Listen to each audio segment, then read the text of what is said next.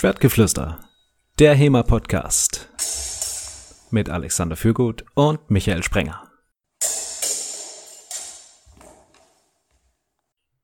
Folge 21 des Schwertgeflüsters. Sind Linkshänder die besseren Fechter? Äh, Menschen, äh, Fechter. Auf jeden Fall, auf jeden Fall. So, wir haben jetzt hier eine hübsche Aufteilung. Ich bin nämlich Rechtshänder und der Michael ist Linkshänder.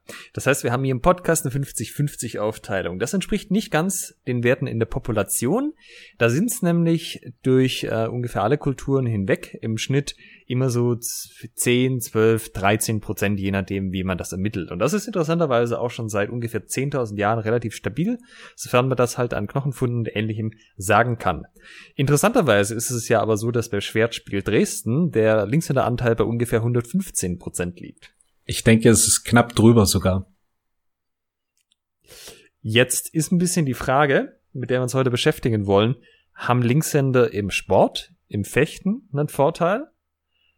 Wie wirkt sich das aus, wenn man selbst Linkshänder ist in einem linkshänderlastigen Verein versus in einem rechtshänderlastigen Verein? Und was kann man tun gegen diese dreckigen Linkshänder, die einem dann plötzlich im Gefecht begegnen? Fangen wir vielleicht mal so rum an. Aus seiner eigenen Erfahrung, was macht's für einen Unterschied im Fechten, dass du Linkshänder bist? Äh, du hast oftmals einen Überraschungsmoment, wenn dein Gegner das nicht kennt. Also wenn du gegen jemanden fischst, der in seinem Verein äh, ja keine Linkshänder hat, gegen die er trainiert, dann ist dort massive Überforderung festzustellen, äh, weil sie gar nicht wissen, wo jetzt das Problem liegt. Ne? Die, die fechten und denken sich, also das sind dann die Aussagen, die ich ähm, nachher immer zu hören bekomme. Ah, ich habe, äh, du bist ja Linkshänder, das habe ich gar nicht gemerkt. Habe nur gemerkt, ah, die Techniken funktionieren ja gar nicht und das, das kommt hier überhaupt nicht zusammen. Das ist alles Scheiße. Ähm, das sind so die die Vorteile, die man hat, quasi das Überraschungsmoment. Ansonsten sind ja die Techniken an sich ähm, genau die gleichen. Und man hat vielleicht den Vorteil, dass man es gewöhnt ist, überwiegend gegen Rechtshänder zu fechten. Ähm, das würde ich sagen, ist auch nochmal ein, ein Vorteil. Dass, also der Gegner ist es nicht gewöhnt, man selbst ist es gewöhnt. Ähm, das, wenn das der Fall ist, äh, bringt das schon mal ziemlich viel. Äh, ich habe da Peppers nachgeschlagen, weil äh, im Gegensatz zu dir bin ich ja linkshändermäßig kein Autodidakt. Und ich habe das Interessantes festgestellt, und zwar gibt es eine, das ist die sogenannte Fighting Hypothesis, weil die Frage ist so ein bisschen, warum gibt es überhaupt Linkshänder? Also warum gibt es die nur in so, so einem geringen Maße? Ein Zehntel der Population ist ja nicht so viel. Und äh, also es gibt Nachteile dran, wenn man Linkshänder ist, wenn man ähm, nicht jetzt in so einer westlichen Gesellschaft lebt, wo das eigentlich relativ Wurst ist, weil es, weil man irgendwie als Linkshänder alles auch an Linkshänder-Varianten kriegt. Ähm, sondern das kann, ist eigentlich überlebensmäßig durchaus auch ein Nachteil. Und die Fighting Hypothesis sagt, der Grund, dass wir so eine stabile Linkshänderpopulation haben, ist, dass das von Duellen kommt. Also Gewalt, Männer gegen andere Männer. Genau aus dem Grund, den du gerade genannt hast. Nämlich, dass es äh, die Linkshänder ja komplett gewöhnt sind, die ganze Zeit gegen Rechtshänder zu kämpfen, aber die Rechtshänder mit Linkshändern natürlich äh, nicht gewöhnt sind. Und da habe ich erstaunlich viele Studien dazu gefunden mit äh, interessanten Aussagen. Zum Beispiel eine Studie hat sich angeschaut, äh, also wenn, wenn das der Grund ist, ja, dann kann man das auf zwei Arten betrachten. Die eine Art ist, man guckt sich professionelle Sportler an und schaut, ob das da einen Unterschied macht und man guckt sich Orte an, an denen es besonders viel Gewalt gibt und schaut, ob es da eine Häufung von Gewalt gibt an Orten, äh, nee, eine Häufung von Linkshänder an Orten, an denen es viel Gewalt gibt. So. Zuerst mal zum Zweiteren, ähm, da wurden so eher noch, ähm, sagen wir mal, ein bisschen nicht westlich lebende Gesellschaften untersucht, also irgendwelche eingeborenen Völker, die noch verhältnismäßig äh, primitiv leben, nenne ich es mal in Anführungszeichen. Ähm, so in, lass mich kurz gucken, ich hatte es mir notiert hier, Ah, genau, das waren so Ländern wie Gabun, Kamerun, Neuguinea, Burkina Faso. Ja, das hat man dann mit ähm, zum Beispiel den Inuit verglichen und Do Dominica, das ist so eine kleine Inselrepublik. Man hat das halt mal so korreliert und man stellt fest, ja, an den Orten, wo es mehr Gewalt gibt, gibt's mehr Linkshänder, weil in Kämpfen Linkshänder bevorteilt sind. Äh, funktioniert die Korrelation auch andersrum? An Orten, an denen es mehr Linkshänder gibt, gibt es mehr Gewalt? Ich meine, das würde jetzt viel über unseren Verein aussagen. ich glaube, so kann man das aus der Studie nicht rauslesen. Äh, und das andere war, also es gibt mehrere Studien, die verschiedene Kampfsportarten untersucht haben. Ähm, Boxen, MMA, Judo, Taekwondo. Und was da festgestellt worden ist, ist auch da, ja, das ist ein Wettkampfvorteil. Also man hat an der Spitze übermäßig viele Linkshänder im Vergleich zu dem, wie viel es gibt. Es kann in manchen Sportarten bis zu 30 Prozent der Weltspitze sein.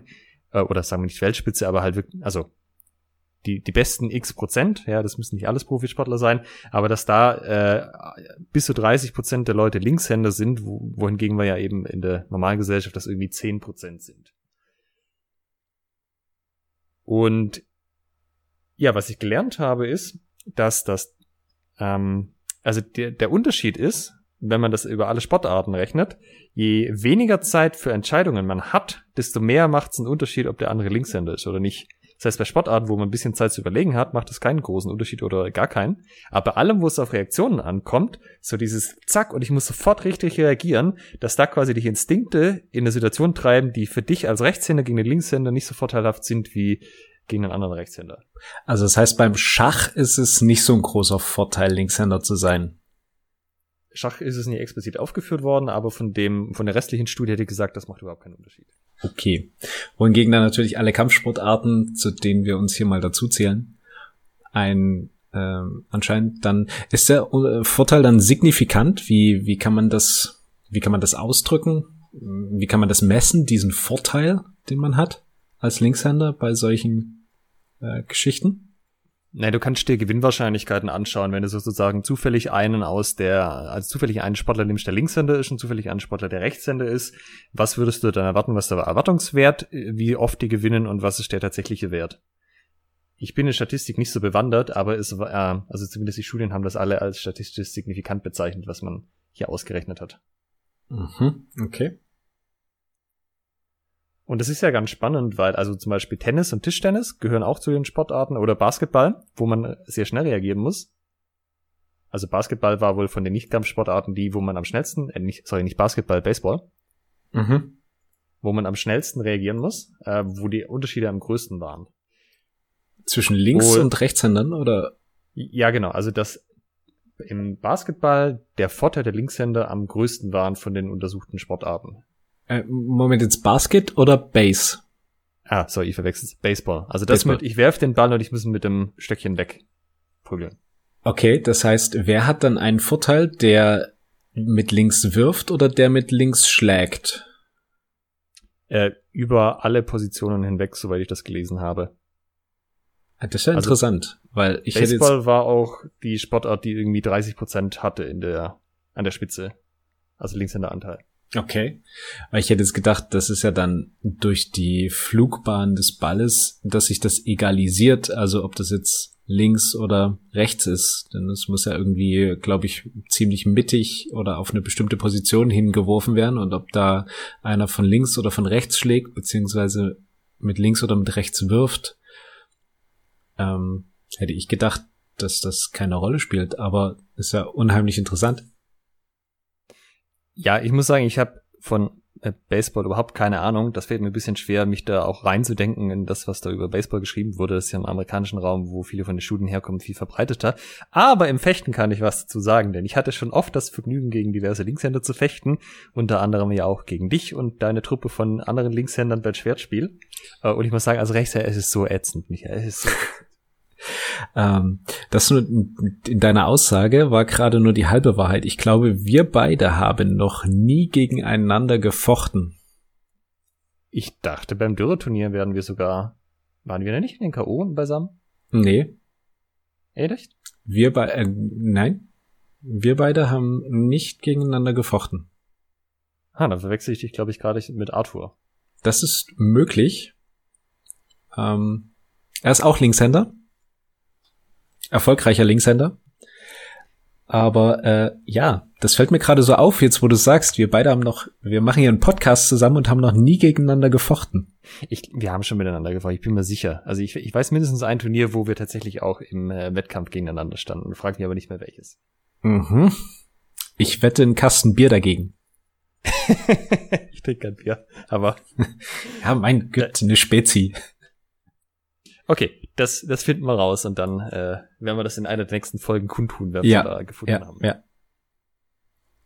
Wo wir stehen geblieben? Ähm, je kürzer die Reaktionszeit, desto größer der Vorteil für Linkshänder.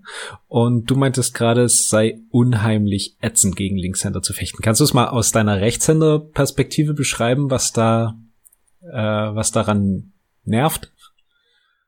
Also das eine ist natürlich, dass die, die Winkel andere sind. Also, dass natürlich die Präferenzseite, von der die Angriffe kommen, eine andere ist als bei Rechtshändern. Also zum Beispiel der erste Schlag aus dem Zufechten. Ähm, das ist so ein bisschen was, was, ähm, also das ist ungewohnt, aber das geht noch. Das, was richtig ätzend ist, ist, wenn man selber den Angriff macht, also selber im Vor ist und ähm, sozusagen den Linkshänder nicht direkt erwischt, sondern der versetzt einen, macht einen Meisterhauer, was er immer, und macht dann Folgeaktionen. Weil diese Folgeaktionen, also zum Beispiel ich schlag von rechts meinen ersten Angriff, Linkshänder pariert das und er greift mich jetzt in meine rechte Seite an. Okay? Mhm. Das ist für einen Linkshänder die starke Seite. Mm, ja. Ja. Und gleichzeitig ist es für mich am schwersten, Angriffe, die zu meiner rechten Seite gehen, abzuwehren. Ja. Das heißt, der Linkshänder kann, wenn er seine starke Seite nimmt, also von sich aus die starke Seite, kann er meine schwache Seite angreifen. Und bei Rechtshändern ist das nicht so. Da greifen wir beide am Anfang von der starken Seite an, versetzen auch von der starken Seite und die Folgeaktion ist dann von der schwachen Seite. Aber Linkshänder können das halt so timen, dass sie die zweite Aktion, die sie machen, sobald sie einmal irgendwie die Klinge versetzt haben oder ausgewichen sind, dass sie die von ihrer eigenen starken Seite starten und damit quasi in meine jetzt offene Blöße nachreisen können. Ja, äh, wenn ich jetzt gerade so drüber nachdenke, was auch, es muss noch, ich glaube, es muss noch nicht mal so so weit sein im Gefecht, ähm, sondern dass man man kann sogar direkt einen Gegenangriff, meinetwegen du legst einen Oberhau von rechts und ich kann in diesen einen einen Querhau von links reinschlagen. Genau, oder sowas, ja. Ähm, wodurch ich trotzdem gedeckt bin und dir quasi voll in deine schwache Seite reinhaue, ja. Zweichheuer sind an sich ein gutes Beispiel. Man sollte ja meinen, bei Zweichheuern macht es keinen großen Unterschied, weil man die ja eh auf beide Seiten schlägt. Aber so diese Zwerchhau-Gewitter, wo man links, rechts einfach umschlägt und dann mal die Höhe wechselt. Ja. Ähm, wenn man mit einem Rechtshänder fechtest, trifft der dich immer, also wenn mein Gegner trifft mich an meiner linken Seite, das heißt da, wo ich besonders gut versetzen kann. Das sind die wirklich starken Angriffe, die auf der anderen Seite sind auch stark, aber halt nicht ganz so stark. Da, wo ich aber auch schlechter versetzen kann. Beim Linkshänder ist es halt umgedreht. Da kommt die starke Seite kommt halt von da, wo es Ah. für mich schwieriger ist ja, zu versetzen. ja, ich verstehe. Das heißt, ich brauche halt eine viel bessere Körperstruktur, um das zu halten, um nicht einfach trotzdem getroffen zu werden, aber die habe ich nicht, weil es ja meine schwache Seite ist. Ja, Und das ist sehr gewöhnungsbedürftig, weil du, also wenn ich einen Angriff versetze, der zu meiner linken Seite geht, das ist kein Thema, das habe ich so oft gemacht, ja, da passt die Körperhaltung, ist alles ganz easy. Äh, zur anderen Seite, da muss ich schon echt gut auf Zack sein, dass ich, dass ich das halten kann. ja, ich verstehe, was du meinst. Das ist hinreichend unangenehm. Aber gut, okay, das ist natürlich bei, bei uns genauso. Ich könnte jetzt sagen, ihr könnt das ja bei uns genauso machen. Aber äh, wir sind das ja im Allgemeinen gewöhnt. Also äh, gerade in, in meinem Verein habe ich jetzt den Vorteil, dass ich 50-50 äh, schon fast trainieren kann. Also ähm, quasi das, das so gar keinen Unterschied mehr macht, weil man das wirklich, wenn du durchwechselst, ist da mal ein Linkshänder dabei, ist da mal ein Rechtshänder dabei und dann, ähm, dann hat sich das schon so automatisiert eingeschlichen, dass es keinen Unterschied mehr macht. Wenn man das Also natürlich nicht hat. ne? Hm? Also vielleicht zum Vergleich, wir haben von den Leuten bei uns, die schon lange fechten äh, und die auch gut dabei sind, auch mal Wettkämpfe gehen, einen Linkshänder. Mhm. Also das ist der einzige, wo ich sozusagen sagen kann, hier, äh, ich möchte mich irgendwie gegen Linkshänder vorbereiten, ich möchte das irgendwie mehr üben. Harry, lass mal machen. Ja.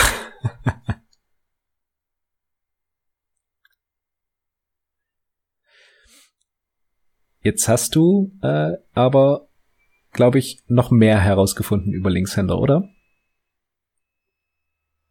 Oh, ich habe eine ganze Menge herausgefunden. Ich weiß nicht, ob das alles relevant ist äh, oder interessant ist. Ähm, interessant ist es höchstwahrscheinlich, ob die, ob es relevant ist, ähm, sei mal dahingestellt. Aber ähm, witzig ist es, glaube ich, auf jeden Fall. Fun Facts zu Linkshändern. Ja.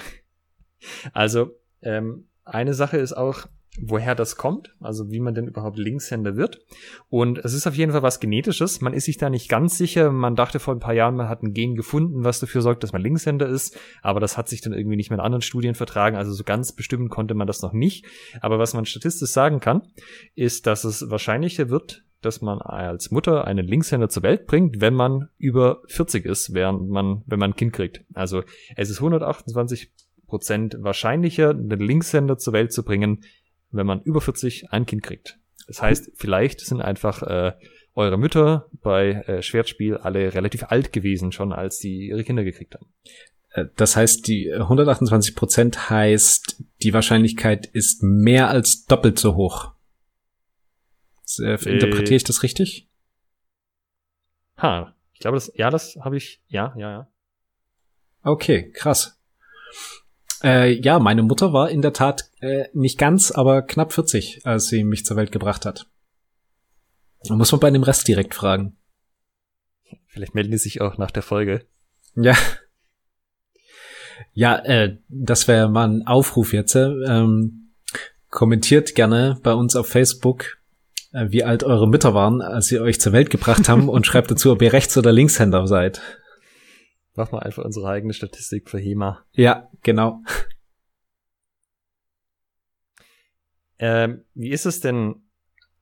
Also, ich glaube ja, der Hauptgrund, warum die Linkshänder nicht ähm, ziemlich krass im Sport dominieren, bei uns jetzt, also mal abgesehen davon, dass der Sport ja auch noch nicht so äh, professionell gestaltet ist, ich glaube, das Hauptproblem ist, dass sie einfach kein gutes Training abkriegen, weil halt die meisten Vereine nicht die Infrastruktur haben und die Erfahrung bei den Trainern, um Linkshänder irgendwie besonders, vorders, äh, besonders und gesondert fördern zu können. Das ist deine These jetzt? Das ist meine These. Hm. Hm. Naja, wie ist es? Jetzt müssen wir ja erstmal eine. Hast du es beim HEMA-Zensus eigentlich mit abgefragt? Äh, wie viel Linkshänder pro Verein es gibt? Nee, der HEMA-Zensus war ja auf Vereinsbasis und das, ich wobei wusste, dass ähm, Männer-Frauen-Verhältnis was ist, was die Vereine tatsächlich erfassen. Linkshänder hätte ich, glaube ich, also kann man mal abfragen, aber ich glaube, da gibt es keine zuverlässigen Daten bei den Vereinen. Das müsste, das kann man ja mal übernehmen in den Mitgliederantrag, Mitgliedsantrag, Links- oder Rechtshänder. Ne, wir bräuchten ja eigentlich erstmal eine zuverlässige Basis, wie viele unserer ähm, Fechterinnen und Fechter in Deutschland, ähm, also HEMA-Fechter, ähm, Linkshänder sind. Wie viel Prozent? Ja, also wenn wir jetzt mal mit den zehn Prozent rechnen und du hast in einem Verein halt zehn Prozent der Leute sind Linkshänder und du hast vielleicht zehn Leute, die halt irgendwie regelmäßig im Training sind oder schon länger dabei sind, auf einem guten Niveau fechten, dann ist es halt statistisch ein Linkshänder. Das heißt, er hat keinen Partner. Das heißt, du brauchst schon 20 Leute, die auch regelmäßig kommen, auf einem guten Niveau fechten, dass der überhaupt einen anderen linkshändigen Trainingspartner hat. Und das ist dann nur einer, dann hast du ja noch keine Variation, wo du einen anderen Linkshänder mal eine wechseln kannst, der ein bisschen anders fechtet. Aber natürlich haben dann die, diese Linkshänder ja einen Vorteil, weil sie die ganze Zeit gegen Rechtshänder fechten.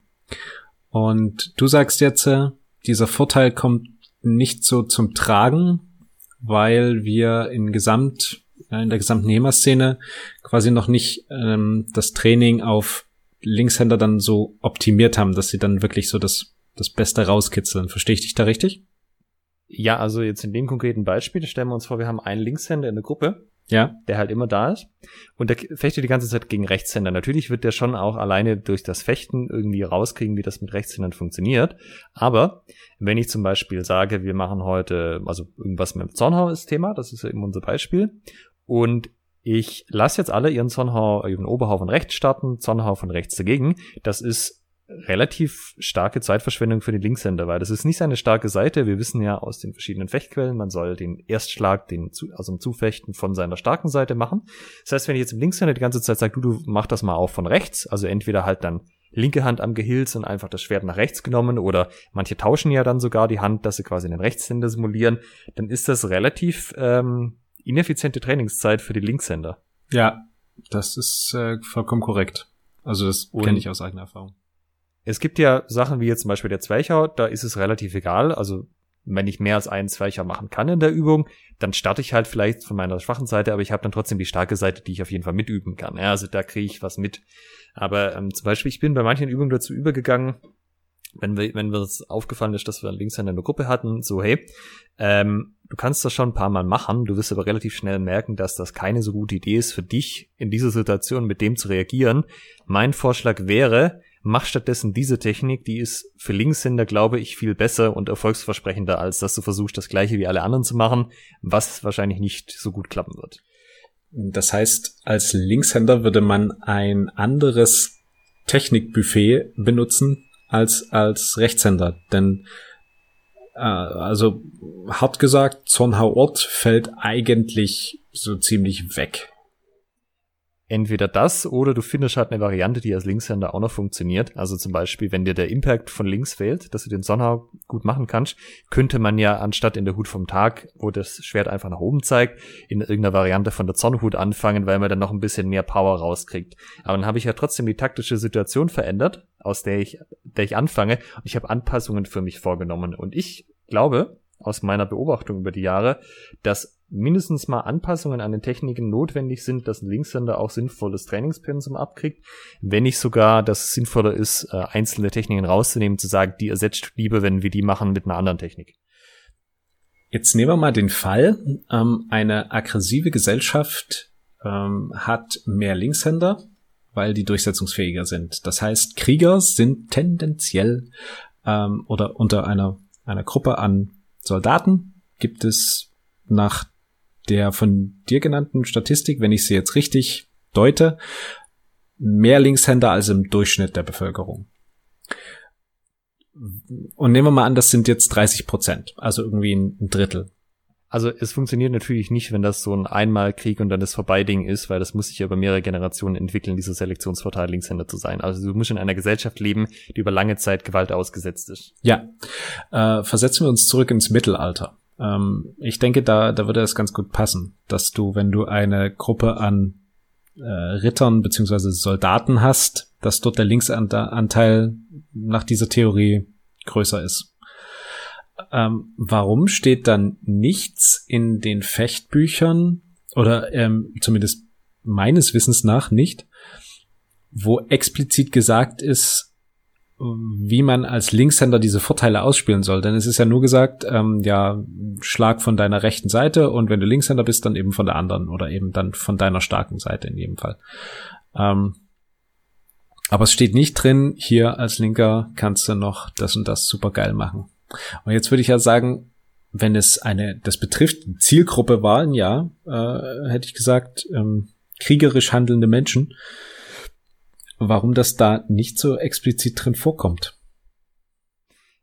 Also man kann jetzt natürlich drüber spekulieren, wie oft man wirklich in gewalttätigen Auseinandersetzungen war, auch wenn man jemand war, der Fechtbücher geschrieben hat. Aber ich glaube, es hat, also das könnte einen ganz trivialeren Grund haben, weil es gibt ja generell ähm, in den Langschwertknellen wenig Spezifika für einzelne Situationen. Man könnte ja auch sagen, mach das, wenn dein Gegner größer ist, mach das, wenn dein Gegner kleiner ist. Und man findet relativ wenig in die Richtung. Also zum Beispiel bei äh, Fabian von Auswald, dem Ringmanuskript, gibt's halt mal den Tipp, naja, wenn der andere kräftiger ist als du, dann ring zu seinen Beinen, dann nimm die Kniekehle. Und das wird aber den, das ganze restliche Manuskript nicht mehr erwähnt, obwohl ja gegen stärkere Ringen im Ringen durchaus ein Faktor ist. Und beim, äh, bei den Lichtenauer Stücken kommt dann nochmal, wenn der andere ein Büffel ist, dann sollten Schienhau schlagen. Aber so wirklich situationsbedingte Taktikdinger, abseits von so einer Technikbasis, wo du auch vielleicht sagst, wenn der andere besonders aggressiv fechtet, macht das oder das, relativ wenig. Also würde, würde da nicht so viel einfallen, was überhaupt in diese Kerbe schlägt. Und ich kann mir durchaus ja noch ein paar Situationen vorstellen, wo das irgendwie ein Faktor wäre. Mhm. Okay. Ja. Ist es denn so, seit du bei Schwertspiel bist, das war von Anfang an so, dass ihr einen hohen Linkshänderanteil hattet? Nee, der ist in den letzten Jahren angestiegen. Ähm, ich weiß nicht, ob wir irgendwie äh, nur noch nur noch Linkshänder aufnehmen. Ich muss mal in die Satzung gucken. äh, nee, lass das in den letzten zwei, drei Jahren angestiegen sein. Also, du, weil du warst ja auch nicht nur bei Schwertspiel, du warst ja auch mal bei der GFS. Ist dir das denn unterbekommen, dieses Problem? Ähm, alle machen halt, üben irgendwas Bestimmtes und es funktioniert halt für Linkshänder einfach nicht besonders gut? Äh, ja, klar. Also ähm, viele Stücke, also Zornhau Ort, ähm, Schielhau, äh, ja, das, das sind schon, die funktionieren halt nicht so cool. Also in der, in der Standardsituation, wie sie im Manual angepriesen wird, ne? wenn er von deiner, von seiner, also gegen den Rechtshänder, wenn er von seiner starken Seite einen Oberhau macht, dann was will ich dann einen Schielhau machen oder einen Zornhau, das, das macht keinen Spaß. Wohingegen ähm, Krummheue, Twerheue und ja, beim Scheitelhaus auch relativ egal. Das funktioniert ganz gut. Das haben wir auch verhältnismäßig gerne Twerheue. Also es ist durchaus auch mein Eindruck, dass Linkshänder sehr gerne Twerheue machen. Das mag vielleicht auch ein bisschen mein Confirmation Bias sein. Ist Arthur Pharma Linkshänder? Äh, nee, ich glaube tatsächlich nicht. Ah, okay, das wäre jetzt witzig gewesen. Ich glaube, Michel war Linkshänder. Ha, müsste ich mal nachschauen. Also Michel Rensen, sein Kollege, der mal auch schon mal da hat. Ja. Ja, es ist halt, wie du, wie du sagst, beim, beim Twerhau ähm, hast du den Vorteil, dass du den richtig mit Impact von deiner starken Seite gegen die schwache Seite des Gegners machst. Und du quasi, auch wenn er sich, wenn er den parieren kann, kannst du dann noch weiter rum. Also du kannst dann die Klinge wegbinden und dann auch ins Ringen gehen. Da lassen sich sehr viele schöne Sachen machen.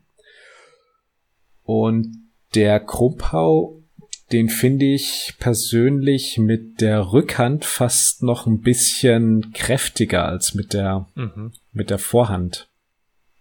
Das ist doch fast wie im Tennis hier.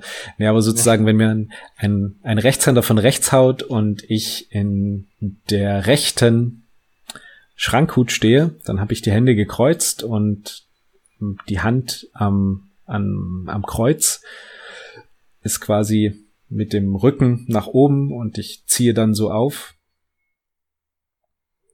Das hat für mich ein bisschen mehr Bums als die andere Variante.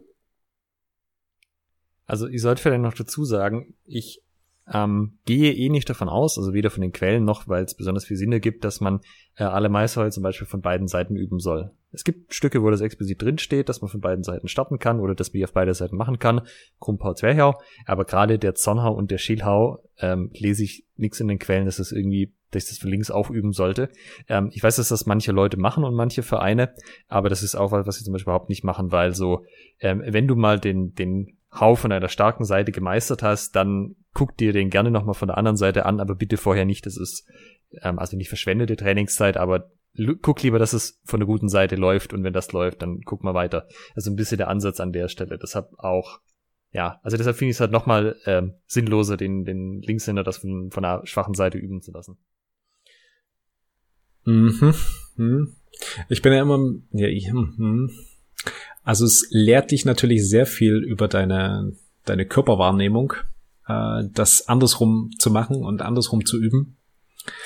Ähm, hat durchaus auch einen positiven Effekt äh, auf zum Beispiel das Konzentrationsvermögen, aber ich gebe dir vollkommen recht, ähm, um eine Technik einzuschleifen, die man dann auch wirklich im Training äh, beziehungsweise im, im Wettkampf vielleicht sogar im Gefecht abrufen möchte, ist das kann man seine Zeit besser verbringen. Fechtest du lieber gegen Linkshänder oder gegen Rechtshänder? Also ich habe äh, heute vorhin sogar ähm, gegen einen Linkshänder gefochten. Ähm, na, ja, also ich würde sagen Rechtshänder. Es macht irgendwie mehr Spaß gegen Rechtshänder.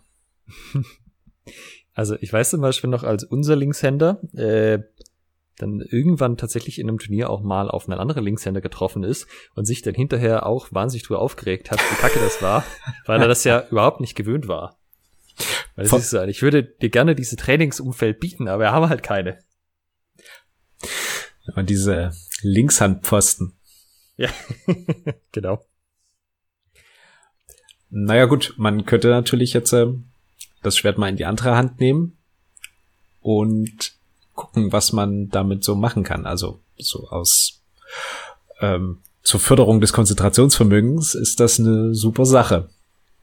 Weil du auch einen, äh, witzigerweise, also kleiner Exkurs, ähm, es fördert sehr gut das Bewegungsgefühl, wenn du Kontraste schaffst. Äh, ein Kontrast ist immer etwas, eine Art Behinderung. Das heißt, du könntest dir jetzt, äh, also im einfachsten Fall das Schwert mal andersrum greifen und versuchen, die Techniken damit zu machen, um dann festzustellen, das geht so meso und das dann wieder in die andere Hand nehmen und tendenziell sollte das danach irgendwie ein bisschen geschmeidiger laufen. Oder mhm. alternativ ähm, mal so kleine, kleine Gewichte zum Beispiel an die Handgelenke machen, ähm, als ähm, zusätzliche Behinderung. Ähm, ja, irgendwas, was dich stört, irgendwas, was dich einschränkt, irgendwas, worauf du dich konzentrieren musst, dann setzt du dich mit dieser Bewegung viel bewusster auseinander und dein Gehirn ist ähm, so cool, dass das diese, diese Transfereffekte dann schafft. Also auch wenn die, die Bewegung anders natürlich ist, ähm, optimiert das Gehirn deine normale Bewegung dadurch. Das heißt, die ist dadurch dann im, tendenziell nachher, wenn du es wirklich so als Kontrast machst, ne, du machst erst das eine, dann das andere und dann wieder das, das eine. Also ungestört, gestört, ungestört sollte es beim zweiten Mal ungestört dann deutlich geschmeidiger laufen. Äh, was mir da gerade einfällt, als du das erzählst, wenn wir so Richtung frühe Neuzeit Renaissance gucken, mit den ganzen Rapierquellen, da finden wir durchaus öfters den Hinweis, dass man äh, mit beiden Händen trainieren soll. So ein, das ist zum Training gut, als auch kann ja sein, du verletzt dich an der rechten Hand und möchtest dann trotzdem noch weiter kämpfen können. Und das ist auch durchaus was, was ich bei uns jetzt beobachte, seit wir ein bisschen Rapier machen. Äh, sobald halt den Leuten der eine Arm schwer wird, können sie halt zum anderen wechseln. Das ist halt der große Vorteil in einhändigen Waffen. Und äh, da wird tatsächlich relativ viel mit links auch trainiert. Nicht unbedingt freiwillig. Aber da müsste das ja mit den Transfereffekten voll anschlagen. Ja, absolut. Und es ist auch immer die Frage, wie man es verkauft, ne? Wenn du sagst, ey, mit links trainieren, das bringt dich einfach mal weiter. Na, der Punkt ist, wenn du mit, mit rechts bist du, stagnierst du. Du, du kommst irgendwie nicht weiter. Deine, aus welchem Grund auch immer und wie das, wie diese Stagnation auch immer aussieht. Du kannst eine, eine Technik nicht, nicht schneller, nicht, nicht präziser. Irgendwie klappt's einfach nicht. Dann einfach mal eine Weile mit links das Ganze machen und sollte sich positiv auf die Technik mit rechts auswirken. Mhm. Also es ist immer so ein, so ein, die Frage, wie man, wie man es anpreist. Ich würde dich eigentlich gerne noch ausquetschen, was Tipps für Linkshänder angeht, weil das ist durchaus was, was ich immer wieder auch höre ähm, und wo ich halt auch als Rechtshänder an meine Grenzen stoße. So, es gibt schon ein paar Sachen, die kann ich halt aus der Beobachtung sagen, das sind das Feld Linkshändern scheinbar einfacher, das zu tun und das sind halt vielleicht auch erfolgsversprechendere Taktiken. Ähm, aber ich habe zum Beispiel auch eine HEMA-Bekanntschaft aus den USA, mit dem ich regelmäßig schreibe, der auch ähm, diesen Podcast hört. Und der hat auch halt gemeint, sein größtes Problem ist es irgendwie als Linkshänder und als Linkshänder-Trainer dann auch noch irgendwie Rechtshänder zu trainieren und selber für sich halt auch zu gucken, wie kann ich denn als Linkshänder meine Stärken nutzen. Was ist denn da aus deiner Erfahrung so das raus, wo man sagt, ähm, in diese Richtung lohnt es sich als Linkshänder zu schauen? Also als Links mit der als linkshändig fechtender. Äh, genau. Was sind die die Richtung, in die man trainieren sollte? Tipps und Tricks, Dinge, die einem als Rechtshänder vielleicht nicht so auffallen. Puh. Ähm, das, was wir schon gesagt haben, ich würde ein bisschen den Fokus wegnehmen von Sachen, die explizit für eine Seite genannt sind. Also Zornhau Ort und Schielhau. Ähm, obwohl beim Schielhau gibt es eine Ausnahme, das ist gegen den Flug beziehungsweise Langort. Da funktioniert er ganz hervorragend. Ähm, den wird dich, ähm, ja, da würde ich vielleicht nicht unbedingt den Fokus hinlegen. Ähm, was man da machen kann, das wäre vielleicht ein Tipp, um die zu implementieren überhaupt, ist sich taktisch Situationen zu oder daran zu üben, zu trainieren, sich taktisch Situationen zu erarbeiten, dass der Gegner dann eben von der entsprechenden Seite schlägt. Ne? Also dass man dann ein, ein Umschlagen provoziert, worin man dann den Schielhau äh, platzieren kann, beziehungsweise den, den Zurnhauort. Ähm, dann kann man das auch sehr effizient einsetzen. Also du meinst, ähm, wenn man die Techniken trotzdem üben möchte, dass man spezielle Situationen dafür herstellt. Genau, also dass du, du kannst die Situation, äh, du kannst die Technik an sich ja üben, meinetwegen Zonner Ort, dann schlägt er eben von seiner linken Seite, dann übst du den Zonner Ort. Und aber um den umzusetzen, ist dann eben ein gewisses Taktiktraining nötig, dass du dir Situationen erarbeitest, äh, in denen er dann auch von auch als Rechtshänder von, von links schlägt, dass du dir, keine Ahnung, im einfachsten Fall eine Riesenblöße von links gibst, äh, wo er einfach nicht mehr widerstehen kann. Oder im Zufechten so fix, dass er eben umschlägt und dann, wenn er umschlägt und von der anderen Seite kommt, von seiner Linken dann, dass du dort halt dann reingehst.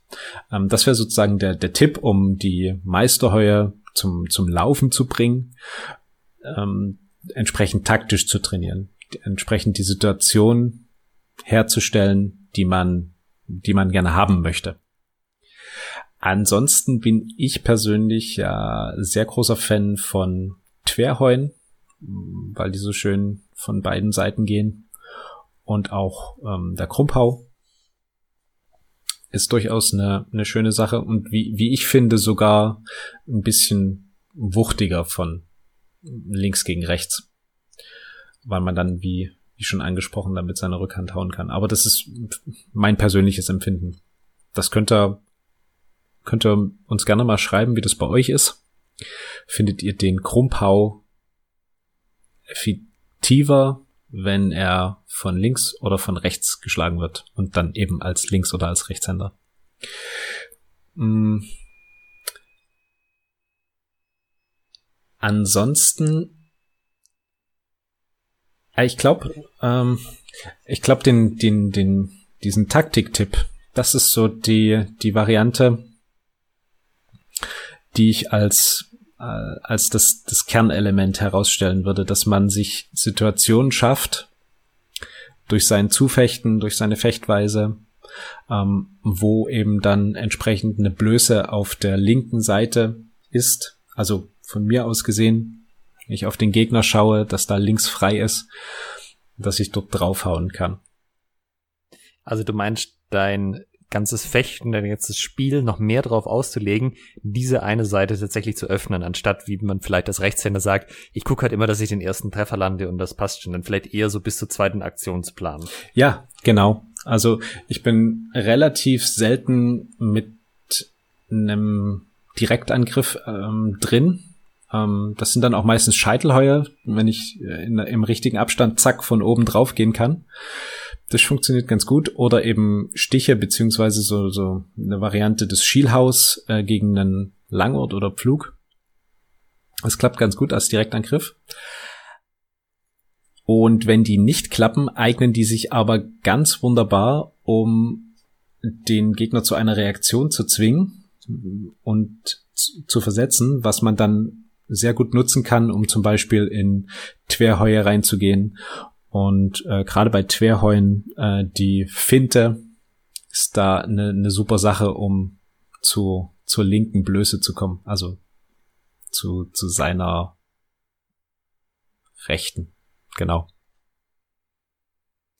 Ich bin voll überrascht, dass du die Imba-Taktik schlechthin, den Langort als Linkshänder nicht erwähnt hast dass ich als Linkshänder im Langort dastehe? Ja. Weil das Problem ist folgendes, wenn, wenn ich Linkshänder bin und ich stehe im Langort, also nicht so ein fauler Langort, wo die Arme irgendwie am Körper sind, sondern wirklich schwer weit gestreckt, ja, dann komme ich nicht direkt an den Körper, dann muss ich das Schwert irgendwie beseitigen.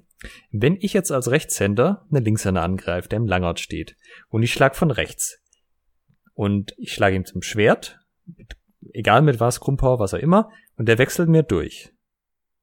So, ich hoffe, ich hoffe, ich kann das jetzt adäquat beschreiben. Ich kann dann dir folgen zumindest. Ja, dann ist, äh, dann ist der Gegner hat durchgewechselt, ist jetzt auf der linken Seite von ihm aus gesehen meines Schwertes. Und ich habe vorbeigeschlagen und der Gegner ist jetzt auf der rechten Seite, also auf der, in der Gegend von der Rückschneide meines Schwertes. Und wenn er jetzt von hier den Stich machen will, dann kann er einfach reingehen und nach, von, also der Linkshänder kann dann von sich aus gesehen nach rechts auffahren. Rechter Ochs, für Rechtshänder blöd, weil gekreuzte Hände, für Linkshänder ganz prima, offene Hände. Das heißt, er kann hier einfach besser in sowas wie ein Hängen oder ein Absetzen gehen oben, gerne den Stich reinsetzen. Sollte ich das Schwert, ähm, also sollte ich mich noch weiter verschlagen oder ich sein, das Schwert des Linkshänders quasi wegschieben und er hat genug Schwung, dass er umschlagen kann, ja, weil ich komme ja von rechts, das heißt, ich gebe ihm seinem Schwert vom äh, von mir aus gesehen Schwung nach links, vom Linkshänder gesehen aus Schwung nach rechts, dann kann er ja auch wieder von seiner starken Seite angreifen, weil dann kriegt er, der Linkshänder nach rechts Schwung, kann jetzt von seiner linken Seite angreifen, also heißt es von seiner starken Seite. Und wenn du dann aus irgendwelchen Gründen noch die Hände nicht angreifen kannst, weil Hände ähm, sind ähm, haben keine Präferenzen, die trifft man immer. Äh, zum Beispiel, keine Ahnung, Dura-Turnier wäre so ein Beispiel, da darf man ja nicht auf die Hände hauen. Das ist so schwierig, da vorbeizukommen gegen den Linkshänder, der den Langout sinnvoll einsetzen kann, weil die einzige Schwäche, die der Langout hat, nämlich Hände sind raus, Arme ist schon, geht, aber ist auch schwierig. Und wenn du vorbeischlägst, wechselt er durch, sticht dich von seiner starken Seite.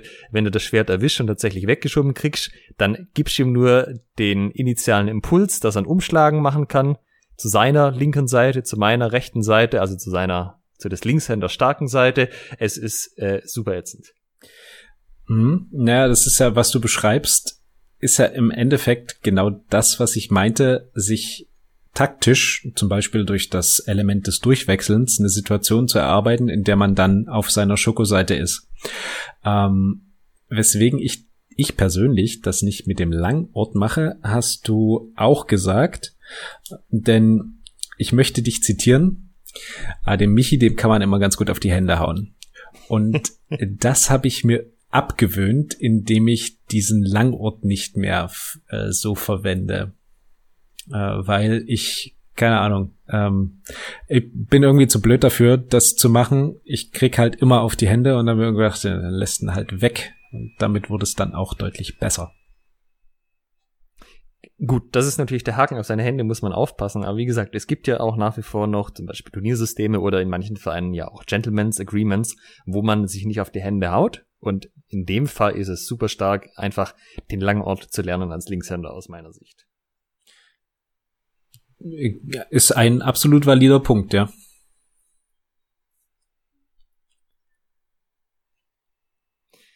Ähm, hast du denn das Gefühl, also, was ich auch gelesen habe, war, dass man durchaus mit Training diesen Linkshänder-Vorteil wegtrainieren kann. Also, wenn man einfach genug gegen Linkshänder trainiert, wird man es irgendwann auch gewöhnt. Das passt dann schon. ich dachte, als Linkshänder, wenn man genug trainiert, kann man sich diesen Vorteil abtrainieren. das vielleicht auch, wenn man genug schlecht trainiert. Ja. äh, Okay, ich komme gleich zu diesem Gedanken zurück, aber das, was du gerade gesagt hast, ist ja schon ein bisschen das, was ich meinte mit Training, ja, weil du hast, du hast einen Vorteil, wenn du lernst, ihn zu nutzen. Wenn nicht, ist es halt ein Nachteil, weil du irgendwie immer versuchst, das Gleiche wie alle anderen zu machen und es klappt halt einfach schlechter. Und äh, hier ein bisschen Trainertipp noch. Ähm, ich das ist ja auch was, du möchtest ja nicht als Einziger was anderes machen. Ja? Wenn du, du möchtest Teil der Gruppe sein, du möchtest ja auch, wenn die anderen irgendwas üben, das mitmachen. Und das äh, braucht ein bisschen Fingergespitzengefühl als Trainer, plus äh, irgendein Mechanismus, wo man den Leuten sozusagen die explizite Erlaubnis gibt, du tust an dieser Stelle eine andere Übung machen, dass das quasi für denjenigen selbst als auch für alle anderen okay ist, dass man nicht ausgegrenzt wird, sondern dass man halt was macht, was für einen besser passt und trotzdem Teil der Gruppe ist. Und ich meine, das ist, glaube ich, schon was, was Linkshänder einfach zurückhält, dass die dann halt sagen, jetzt trainieren alle den Sonnenhauch von rechts, dann mag ich das halt auch machen von rechts. Mhm. dass man sozusagen als Trainer eine weniger diskriminierende, ähm, wie soll ich sagen, Form der Technikvermittlung an den Tag legt. Also dass man zum Beispiel nicht mehr von links oder rechts, sondern einfach von der starken und der schwachen Seite spricht. Ähm, das hat sich zum Beispiel zum bei uns, Beispiel das, ja. bei uns hat sich das so etabliert, weil äh, du wirst ja weich, also äh, mit mit fast 50-50 ähm, Prozent, ähm, ja, da, da, wenn du da jetzt immer sagst und, und Linkshänder so und Rechtshänder so, sondern macht es von eurer starken Seite und wenn es geht nach dem, der die Technik macht, also der übt, der bekommt das, äh, der definiert die starke Seite. Äh, genau, ich meine, es ist ja auch so, wenn du das halt stark an schwache Seite nennst, dann ist es halt so, dann muss sich halt jeder für sich überlegen, was seine starke Seite ist. Wenn du immer nur sagst, ja, der Zonha kommt halt von rechts, dann ist es, also das erfordert nochmal einen zusätzlichen Zyklus, das zu hinterfragen, ob man das denn wirklich von rechts machen soll, wenn man Linkshänder ist. So ja, dieses, sehr gut. Hey, lieber Trainer, äh, ich bin Linkshänder, soll ich das dann auch von rechts machen? Also die Situation habe ich auch öfters, wenn ich das irgendwie nicht checke oder neue Leute da sind, wo ich nicht von vornherein weiß, dass sie Linkshänder sind. Ähm, also da wir ja relativ wenig sind, dann mache ich es halt immer mit so 1-1 Gesprächen. Du, pass mal auf, als Linkshänder ist es so und so. Äh, gerne von der Übung abweichen und Alternativdinge machen und mich einfach kurz fragen. Das ist in vielen Fällen nicht so das Sinnvolle. Aber ja, das ist halt, glaube ich, der Kern von dem Ganzen, was halt die Linkshänder in der Szene durchaus noch zurückhält. Außer sie sind halt in der glücklichen Position wie bei euch, dass sie halt sehr viele Trainingspartner haben und das im Training auch schon sehr stark Teil einfach des Ganzen ist. Ja, das ist bei uns einfach gelebte Inklusion. Ich, ähm, ich lese gerade unsere äh, Notizen noch und mir fällt da dieser Satz auf, left-handedness or its equivalence occurs in a variety of different animal species. And interestingly enough, many experience some sort of lefty advantage as well. Ähm, was sind denn im Tierreich Vorteile von Linkshändigkeit? Weißt du das? Ja, also in dem Paper standen ganz nette Beispiele drin. Äh, das eine war zum Beispiel Seeschnecken. Jetzt könnte man meinen, ja. Schnecken haben keine Arme, wie können die der Linkshänder sein? Und die bauen sich ihr Schneckenhäuschen, also die haben so ein Häuschen und das hat eine Spirale und das geht entweder nach rechts oder nach links. Ja? Also wenn quasi rechts, rechts oben ist Rechtshänder und links oben ist Linkshänder. Ja. Also das Schneckenäquivalent. Und ähm, das kennt ja sicherlich jede unserer Hörer, diese Krabben, die so einen großen rechten Arm haben, um, die sind genau dafür da, um zum Beispiel so Schneckenhäuschen zu knacken. Mhm. Und das funktioniert ganz prima, um mit diesen ähm, Arm quasi Schneckenhäuschen zu öffnen, die nach rechts oben gehen, aber nicht nach links oben. Aha. Weil dann hast du ja die flache Seite auf der Seite, wo der starke Arm ist, und dann kommen die da wohl nicht gut hin. Das ist ja faszinierend. Ein zweites Beispiel waren äh, Fische. Also wenn du halt so eine Schule Fische hast und es kommt ein Raubtier und als Fisch ist quasi links-rechtshänder zum Beispiel, dass du halt entweder eher nach links abhaust oder nach rechts abhaust, kann es sein, du isolierst dich von dem Schwarm, weil halt der Schwarm zum Großteil rechtsfischige Fische sind, die gehen nach rechts weg und du gehst halt nach links weg. Ähm, aber es kann, also das war die These, halt von Vorteil sein dann, wenn das quasi was ist, womit das Raubtier nicht gerechnet hat. So, das Raubtier geht davon aus, ja, wenn ich das halt mache, gehen die typischerweise nach rechts weg, dann schwimme ich nach rechts. Selbiges auch mit Landraubtieren, ja, dann springe ich ja nach rechts. Und auf einmal geht das Tierchen in die andere Richtung weg, dass das halt äh, ein ausreichend großer Vorteil sein kann, dass das halt äh, links oder rechtspräferenz im Tierreich auch ähm, ja, begünstigt. Faszinierend. Ich dachte, jetzt kommt irgendwas mit Affen oder zu Menschen, zumindest irgendwie ähm, ja Dinge, die üblicherweise äh, ausgeprägte Armstrukturen haben. Aber Fische und Seeschnecken hätte ich jetzt nicht erwartet. Also ich habe jetzt nicht, ähm, ich muss sagen, ich habe erstaunlich viele Studien gefunden. Also ich werde auch einen ganzen Schwung verlinken, also irgendwie so, keine Ahnung, sechs verlinken. Stück. Entschuldigung. Ja, genau.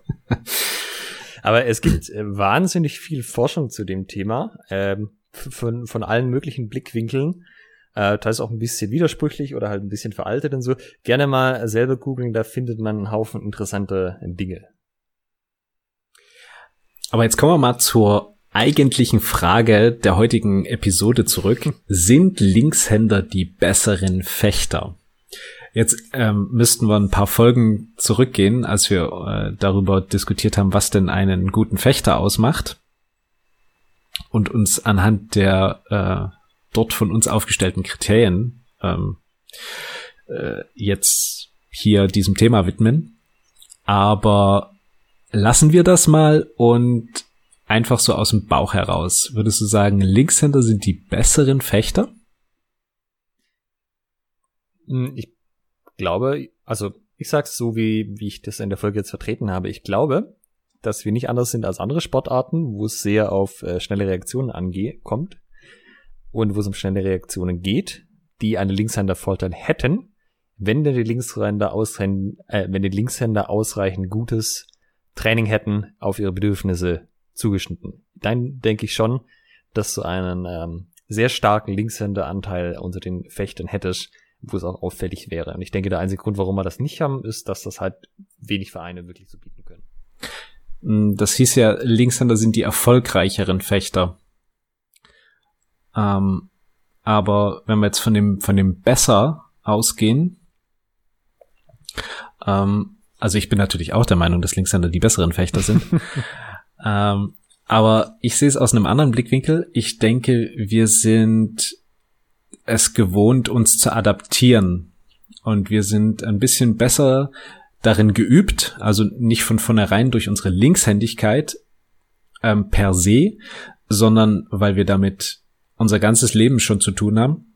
Ähm, das geht über die Verwendung von Scheren, Dosenöffnern, ähm, diverse Haushaltsgeräte, die auf Rechtshänder abgestimmt sind, Kellen. Ey, weißt du, wie diskriminierend Kellen sind? Ähm, die ihre, die ihre Öffnung in die, in die eine, die Tülle in die eine Richtung haben. Äh, auf jeden Fall, wir sind es gewohnt, uns immer irgendwie anzupassen. Und dadurch von vornherein, auch wenn wir zum Fechten kommen, auch ähm, relativ flink darin, glaube ich, uns irgendwie an Situationen neu anzupassen. Und natürlich auch noch daran, dass es Links- und Rechtshänder gibt, also an die jeweilige Situation, beziehungsweise wie wir eine Technik für uns nützlich machen können.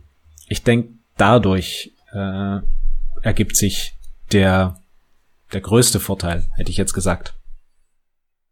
Äh, was wir noch nicht so erwähnt haben, was man vielleicht noch kurz ansprechen sollte. Ähm, es gibt unterschiedlich stark ausgeprägte Präferenzen, was die Hände angeht. Also es gibt Leute, die sind quasi sehr stark Linkshänder und sehr stark Rechtshänder. Und es gibt Leute, die sind deutlich weiter an der Mitte. Die haben eher eine leichte Präferenz für eine Hand, als dass es so ein ganz klares Links- oder Rechtshänder-Ding ist. Äh, das kann natürlich auch eine Rolle spielen, ja, ob du quasi sehr, sehr in eine Richtung gehst oder sich eher so mittig befindest. Mhm. Das war mir noch gar nicht bewusst. Ich dachte, das ist wirklich ähm, schwarz oder weiß, also links oder rechts. Aber es, äh, also es gibt sozusagen Menschen, die sind, man könnte sagen, beidhändig oder also sind die dann auf mit beiden Händen gleich gut oder wie, wie kann ich mir das vorstellen? Also man macht das in der Regel an Präferenzen fest. Also man ähm, beobachtet es entweder oder fragt die Leute, welche Hand sie denn für Werkzeuge verwenden zum Beispiel. Oder auch für ja. Waffen, weil das halt ja. auch teilweise gefragt war. Und ja, da gibt's halt einfach Leute, die machen das immer mit rechts. Und es gibt aber manche Leute, die machen es meistens mit rechts, aber manchmal auch mit links. Und wenn man sie dann fragt, ist es so, ja, weiß auch nicht, ist halt irgendwie beides, fühlt sich beides gut an. Okay. Also zum Beispiel bei diesen äh, Gewaltstudien mit Linkshänder, Rechtshänder haben sie es zum Beispiel so gemacht, äh, sie haben geguckt, mit welcher Leute die, äh, mit welcher Hand die Leute ihre Macheten verwenden. Also nicht unbedingt in bewaffneten Auseinandersetzungen, aber halt Verstehe. halt in so Feldarbeit und solchen Dingen. Ja. Und haben sie erst gefragt und haben dann Stichproben quasi nochmal gemacht, ob die wirklich auch das, was sie gesagt haben, auch tatsächlich diese Hand verwenden für ihre Werkzeuge. Selbiges bei den Inuit, die hatten keine Macheten, da haben sie es wohl an den Messern festgemacht. Mhm. Okay. Und äh, gerade beim Sport kann man das halt auch beobachten. Ne? Es gibt ja zum Beispiel, äh, auch übrigens ganz toll, wenn du jetzt im Boxen oder MMA links, also in der Auslage so stehst, dass links hinten ist, also deine kräftige Hand, und du mit rechts die geraden Fauststöße, also die Jabs machst, dann nennt man das ja Southpaw auf Englisch, also Südpfötchen. Mhm. Und ähm, da gibt's Leute, die können einfach Auslage wechseln. Also es gibt Leute, die haben ganz klar eine Auslage und der kämpfen sie. Also Jetzt so ein bisschen, wenn man sich das jetzt vorstellt, beim Karate oder so, ich habe halt ein Bein vorne und mit dem gehe ich nach vorne. Selbiges beim olympischen Fechten. Es gibt andere Leute, die können halt ähm, mit beiden Händen ziemlich kräftig zuschlagen und haben da nicht so eine klare Präferenz. Also dass sie halt vielleicht auf der einen Seite ein bisschen mehr sind, aber dass sie halt entweder die ganze Zeit während des Kampfes wechseln oder äh, also spätestens, wenn sie halt auf der einen Seite irgendwie nicht weiterkommen, dass sie dann die Auslage wechseln. Mhm. Und dann wechselst du ja nicht nur die Fußstellung, wie jetzt beim historischen Fechten, sondern auch mit welcher Hand du wirklich versuchst, die kräftigen Treffer zu setzen. Also die ganze Körpermechanik ändert sich dadurch. Aber die kräftigen Treffer setzt du üblicherweise dann mit deiner Nichthändigkeitshand. Habe ich das jetzt? Nee, mit, äh, also beim zum Beispiel Boxen, ähm, ich bin Rechtshänder, dann stehe ich mit der rechten Bein hinten und habe die rechte Hand hinten. Mhm. Weil die schwache Hand, mit der mache ich die geraden Fauststöße, die Jabs, um den anderen auf Distanz zu halten, abzulenken. Und wenn ich ihn aber wirklich ausnocken will, dann möchte ich die ganze Körperrotation mitnehmen und quasi über die Distanz, die ich auch habe, äh, mein ganzes Körpergewicht in den Schlag mit reinlegen können. Also ich würde als Rechtshänder rechts hinten stehen. Alles richtig. Äh, äh, das ist interessant, ähm, denn wenn ich es mir gerade so vorstelle, ich würde genauso dastehen. Also ich würde meine linke Hand vorne haben und mhm. mit der, mit der, die, die, die kräftigen, ähm, mit der rechten Hand schlagen. Die Hand fürs Grobe sozusagen. Also quasi die, die linke für die filigranen Feinarbeiten und die rechte zum aufs Maul hauen. Äh, du hast aber wahrscheinlich auch kein Training in irgendeinem schlagenden Kampfkunst, oder? Nee, das ist richtig, genau. Ja.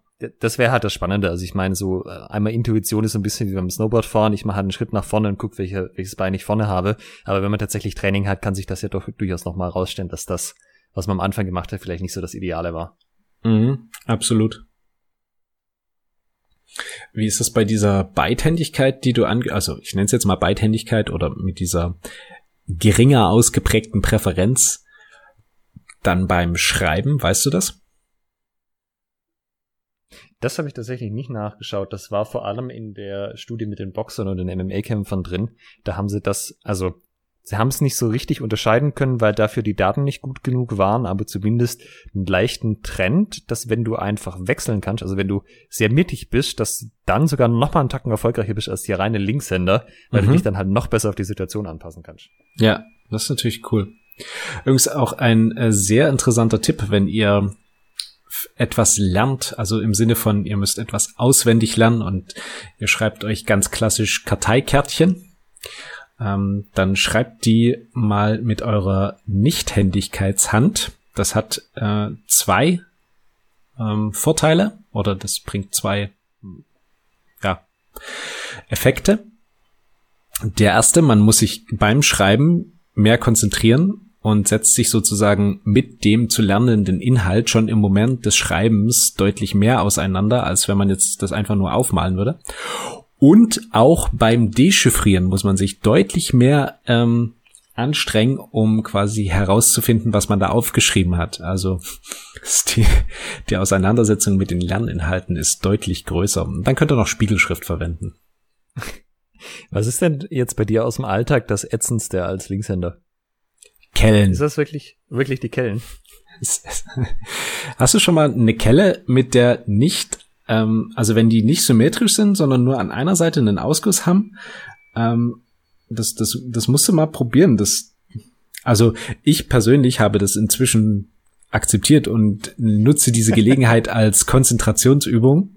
Aber früher hat mich das echt angekotzt, wenn du in die falsche Richtung ausgießen musst, beziehungsweise dann mit der nicht, also gieß mal mit einer Kelle auf der nicht ange, äh, eingedrückten Seite aus. Das nervt ohne Ende.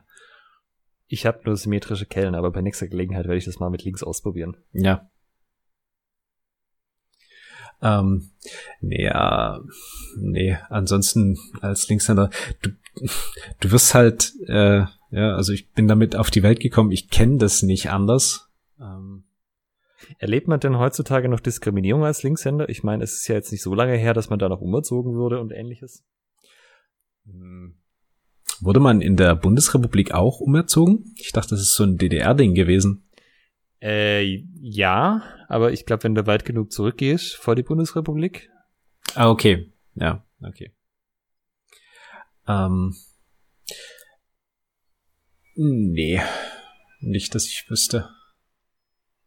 Also außer bei Außer bei Kellen, aber die, eine große Kellenindustrie, die sich gegen Linkshänder verschworen hat. die sitzen in ihren äh, Management-Meetings und lachen einfach diabolisch. ähm, nee, erlebst du. Also es ist jetzt ist jetzt nichts, was ich beschreiben kann. Manchmal ist es so eine Situation, wo ich mir denke, ja, ähm, und wie mache ich das jetzt hier als Linkshänder? Das ist nicht optimal gelöst, aber ich könnte jetzt kein Beispiel nennen. Das sind so kleine Alltagssituationen, aber eben wirklich nicht, eigentlich nicht Alltag, sondern irgendwie kommt mal vor. Ich frage deshalb, weil wir haben ja mit Amelie in der Folge, als wir über Männer und Frauen zusammen trainieren gesprochen haben, ähm, also es gibt ja unter anderem deshalb eigene Frauen-Events, weil eine Frau in einer Männergruppe zu sein äh, schon einen sehr großen Unterschied macht, wo ja auch der das Zusammenkommen, der Austausch unter Gleichgesinnten, die ähnliche Probleme haben, ähm, sehr wichtig war. Ähm, ist das was, wo du sagen würdest, wenn ihr Linkshänder seid, geht unbedingt mal irgendwo hin, wo es aus irgendwelchen Gründen sehr viele Linkshänder gibt? Brauchen wir eigene Linkshänder-Events?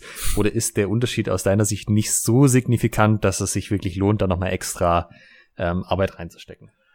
Naja, es wäre schon mal im Sinne der Erkenntnis für Linkshänder absolut cool, ein ein Event, ja, mit Linkshändern zu haben, wo sie den ganzen Tag mal nur gegen Linkshechter, äh, Linkshänder fechten.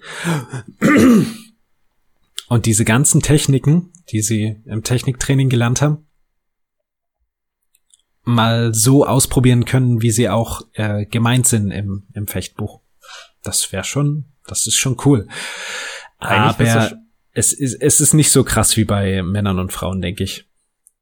Es wäre doch eigentlich schon Anfang, wenn es überhaupt mal auf irgendeinem Event einen Workshop speziell für Linkshänder gäbe. Das ließe sich ja theoretisch einfach machen, wenn man einen Linkshänder-Trainer findet, der sich mit dem Thema auseinandergesetzt hat. Mm, ja, ist halt die Frage, ob es dann genügend äh, Leute gibt, die das interessiert. Also wenn du jetzt sozusagen den Workshop nur für Linkshänder machst und dann hast du das in einer bestimmten Waffenkategorie. Gut, okay, du kannst Langschwert nehmen, da hast du schon recht viele Fechter an sich und dann wahrscheinlich auch eine hohe Anzahl Linkshänder. Aber ob dann halt so viele Leute zusammenkommen, für die sich das lohnt, das ist so die Frage. Und ich hätte es halt vielleicht gedacht, bei sowas wie dem Gathering oder dem Dreien-Event, wo du halt viele Leute auf einem Haufen hast, dann sind ein Haufen Linkshänder da, plus vielleicht noch mal ein paar Trainer, die es interessiert, wie man Linkshänder besser ausbildet oder so. Ähm, aber ich wüsste nicht, dass das mal probiert worden wäre. Ich kann mich da an nichts erinnern gerade. Nee, ich kann mich auch nicht erinnern. Du kannst das natürlich, ähm, ich weiß nicht, wie, wie sehr die Trainertage jetzt schon feststehen, da kannst du, kannst es auch noch mit einsneaken dann. Das gibt auf jeden Fall sehr viel Gelegenheit bei den Trainertagen für Austausch zwischen den Trainern, wenn da jemand über Linkshänder reden möchte lässt sich das sicherlich organisieren. Wäre mal interessant. Ich meine, mindestens du wolltest ja da sein, dann hätten wir schon mal einen. Ja, ihr, ihr hättet einen Linkshänder zum Vorzeigen dann mit mir, ja. Den Vorzeige-Linkshänder sozusagen. Weiß ich nicht, ob der, ob der da hin wollte. Okay, aber du meinst, es macht nicht so einen riesen Unterschied wie andere Dinge. Also man kann schon irgendwie mit klarkommen, auch wenn man der Einzige in seiner Gruppe ist. Ja, ich denke schon. Also ich war ich glaube, an der GFS war ich so mit der einzige Linkshänder. Äh, einen gab's noch, ein. Aber das, es ist, es ist dann durchaus mal cool. Also, woran ich mich erinnere, ist zum Beispiel der Schielhau. Den haben wir geübt und ähm, dann konnte ich mit dem anderen Linkshänder mal zusammen üben und das wirklich mal so probieren, wie es eben äh, gedacht ist man sollte es auf jeden Fall mal gemacht haben. Ähm, das gibt einem sehr, sehr viele Informationen auch nochmal über die Technik. Aber ähm, dass es jetzt krass notwendig ist, würde ich nicht sagen. Können die Leute, wenn mal wieder irgendwann HEMA-Event stattfinden, auf dich zukommen und nach, hey, geilster Fechter-Podcast ever, dich darauf ansprechen, dass du Linkshänder bist und vielleicht mal eine Runde mit dir fechten?